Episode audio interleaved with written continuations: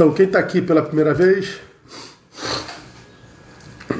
nós estamos no projeto Provérbios em Gotas e hoje eu vou levá-los ao capítulo 14, verso 16. 14, 16 diz assim: O sábio teme e desvia-se do mal, mas o tolo é arrogante e dá-se por seguro. O sábio teme e desvia-se do mal, mas o tolo é arrogante e dá-se por seguro. Então, uma diferença aqui, mais uma vez, entre o tolo e, e o sábio, né? Bom, aqui tem, tem, tem algumas coisas muito interessantes. O primeiro fala de um medo, de um temor que pode ser uma bênção, pode ser uma grande estratégia de vida. Medo, temor como estratégia de vida. Mas também fala de uma coragem que pode ser destrutiva, porque não combinada com prudência ou combinada com a imprudência. Medo como estratégia, coragem como imprudência. Então, é, é, é interessante essa, essa colocação do sábio. Pensem bem, o que é mais valioso para a existência? O que é mais precioso para a existência? O medo ou a coragem? Qualquer um de vocês, evidentemente, em sã consciência, vai dizer que o medo é muito mais precioso, muito mais valioso, muito mais importante, abençoador do que a, a coragem é muito mais abençoadora do que o medo. É, é lógico, o medo é muito mais danoso. Mas esse texto nos ensina que o medo, o temor, pode vir a ser um grande instrumento de livramento na nossa vida. Quando, pastor, que o medo se transforma nesse instrumento de livramento, portanto, se transforma nessa bênção? Quando esse medo é usado como instrumento de estratégia. Veja o que, o texto está dizendo. O sábio teme e desvia-se do mal. Ele está lá vendo o mal diante de si e ele então teme. O que, que ele faz? Ele se desvia do mal. Ou seja, é um mal que de repente ele pode encarar, um mal contra o qual ele pode lutar, mas ele, por prudência, por estratégia, diz: não, hoje eu vou me desviar. É o medo sendo utilizado pela estra estratégia. A coragem não. A, a coragem nesse texto se transforma num instrumento de autodestruição. Por que, que a coragem se transforma num instrumento de autodestruição? Porque foi utilizado pela imprudência. O tolo é arrogante e dá-se por seguro. O que, que acontece com o tolo arrogante? Ele vê o mesmo mal e não se desvia. Ele vai combater aquele mal.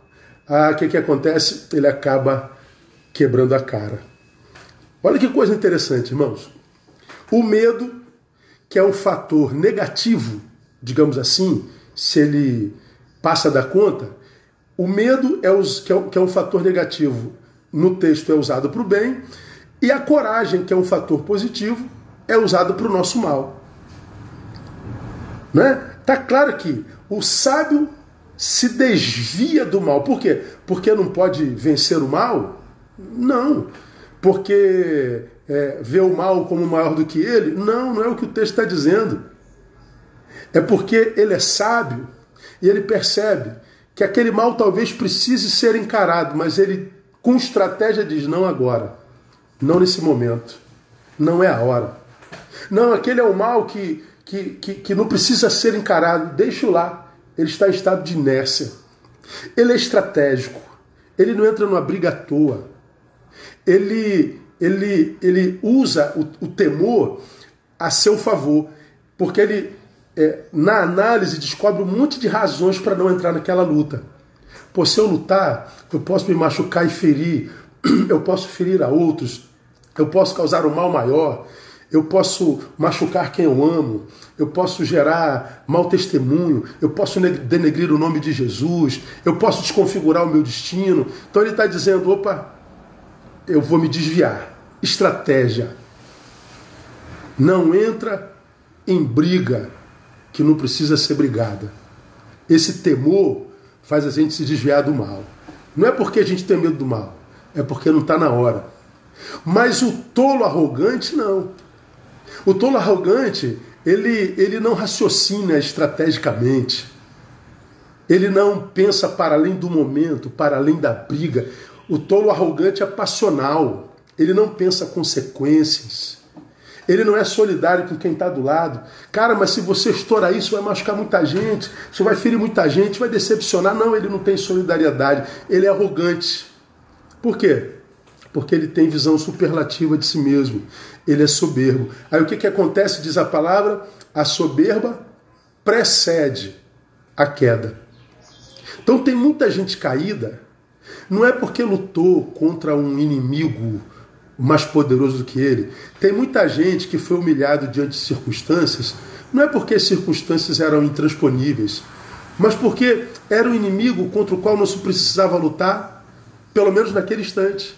Eram circunstâncias que precisavam ser resolvidas, mas não naquele instante. Mas o tolo arrogante não trabalha com prudência nem com estratégia.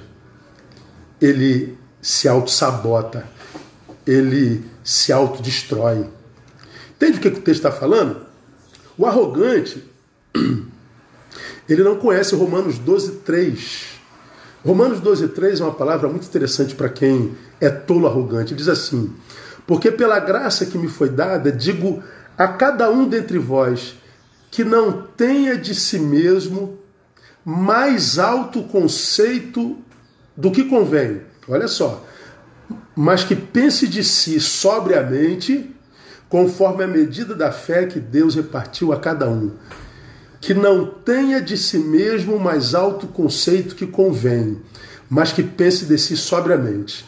Pois bem, esse é o sábio, que sabe que pode vencer o mal, que sabe que pode transpor aquela circunstância, que sabe que pode vencer aquele inimigo, que precisa fazê-lo, mas ele é estratégico. Ele se desvia por causa do temor que ele tem. Esse é o sábio. A Bíblia nos dá alguns exemplos claros ou claros da necessidade de, de, de prudência e estratégia na caminhada. Vou dar três para vocês bem rapidinho e quem é da minha igreja já se lembra. O povo estava saindo do cativeiro 430 anos em direção à terra prometida. O primeiro obstáculo é o mar. Na frente tem o mar, o caminho acabou e atrás vem o exército de Faraó querendo matar todo mundo. Moisés se desespera, sobe ao monte e vai orar ao Senhor. E o Senhor dá uma resposta interessante. Por que clamas a mim, Moisés? Diga aos filhos de Israel que marcha. Ele está dizendo, Moisés, isso não é hora de orar, isso não é hora de buscar minha face, isso não é hora de espiritualizar coisa, isso é hora de meter o pé no mar, meter o pé na porta e abrir. É hora de ação. Vai lá, Moisés. Mas para onde que eu vou, Senhor? Mete o pé na porta. Pois é, Moisés meteu o pé no mar, o mar se abriu. Não é hora de orar, não é hora de ficar, não é hora de voltar. Era hora de agir, de meter o pé na porta. Era hora. Mas há outros textos na Bíblia, por exemplo, você vai em Lucas 24, 49, Jesus está ascendendo aos céus, e ele diz aos discípulos assim: ó, ficai em Jerusalém, até que do alto vocês sejam revestidos de poder. Veja, Jesus está subindo, já tinha dado a ordem: ide, prega, batiza, ensina todas as nações, mas naquele momento ele diz: só não faça isso agora. Fiquem em Jerusalém até que do alto vocês sejam revestidos de poder. Não saiam para pregar, não saiam para curar, não saiam para batizar, não saiam para acolher, não saiam para fazer nada. Fiquem, não é hora de meter o pé, não é hora de ir, não é hora de voltar, não é hora de nada, é hora de ficar e esperar. Mas há um terceiro texto, terceiro e quarto, onde a Bíblia diz para fugirmos. 1 Coríntios 6,18 diz: fugir da prostituição. E 10,14 diz: fugir da idolatria. Quando o assunto for prostituição, não encare, foge, corre. Quando for idolatria, porque quem sacrifica ídolos sacrifica demônios, diz Paulo nesse mesmo texto, foge. Não é hora de meter o pé na porta, não é hora de encarar, não é hora de orar, não é hora de ficar, é hora de correr. Então veja, há um tempo que a gente tem que meter o pé na porta, há um tempo que a gente tem que ficar e esperar, há um tempo que a gente tem que fugir. Não, mas eu vou vencer, Jesus está comigo. Não, Jesus está contigo, mas ele está dizendo: foge. Isso se chama estratégia. O problema é que tantos de nós quebramos a cara porque na hora de meter o pé, fica. Na hora de ficar, foge. Na hora de fugir, ora. A gente inverte as bolas, as ações. Por quê? Porque a gente é tolo arrogante, a gente é passional, a gente não usa de sabedoria. Há tempo para tudo. Agora, para a gente terminar, quem é apto para discernir essas posturas e agir segundo é, cada uma?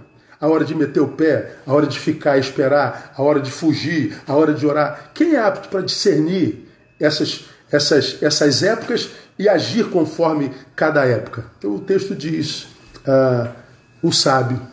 Só que esse sábio aqui, não é o sábio que estudou teologia, filosofia, não é o sábio que sentou nos bancos da faculdade e se encheu de informações, não. Não é desse sábio que a Bíblia fala. Esse sábio aqui é aquele que já sofreu na vida por causa da sua impulsividade, é aquele que já quebrou a cara porque não agiu com estratégia, porque meteu o pé na hora de ficar, ficou na hora de fugir, fugiu na hora de encarar. É gente que foi atropelando todo, tudo e todos com a sua impulsividade, quebrou a cara, perdeu gente, desconfigurou destino e que, depois de passar por isso tudo, aprendeu com a própria história, aprendeu com o próprio erro. Sábio é o que faz da vida escola. Quem apanhou da vida, quem sofreu na vida, quem quebrou na vida, quem se machucou na vida, não é fracassado, não, gente. É gente Gente passa por isso. Mas tem gente que passa por isso e se revolta e pratica tudo de novo, e tem gente que passa por tudo isso e aprende e nunca mais comete o mesmo erro. É o que diz o capítulo 15, versículo 31. O ouvido que escuta a advertência da vida terá sua morada entre os sábios. O ouvido que escuta a advertência da vida terá sua morada entre os sábios. Sábio é o que faz da vida escola. Então, meu irmão, se você é daqueles que estão sofrendo, que reconhece que é impossível, que é impulsivo, é, é, é, é passional, que tem uma, uma, uma, uma capacidade, incapacidade de reter sua ira, mas que age com impulsividade, você que age com, com, com, com, com veemência, sem estratégia, você que é colérico, ah, o Senhor está dizendo: cuidado essa tolice arrogante vai te levar para o buraco. Seja sábio e desvia-te do mal. Aprende com os teus erros, porque nós ainda temos muita lenha para queimar na vida, temos muita vida para ser vivida. Não estraga teu futuro por causa da tua impulsividade. Amém, amados? Deus abençoe vocês. Que este seja um dia de muito boas notícias. Até amanhã. Paz.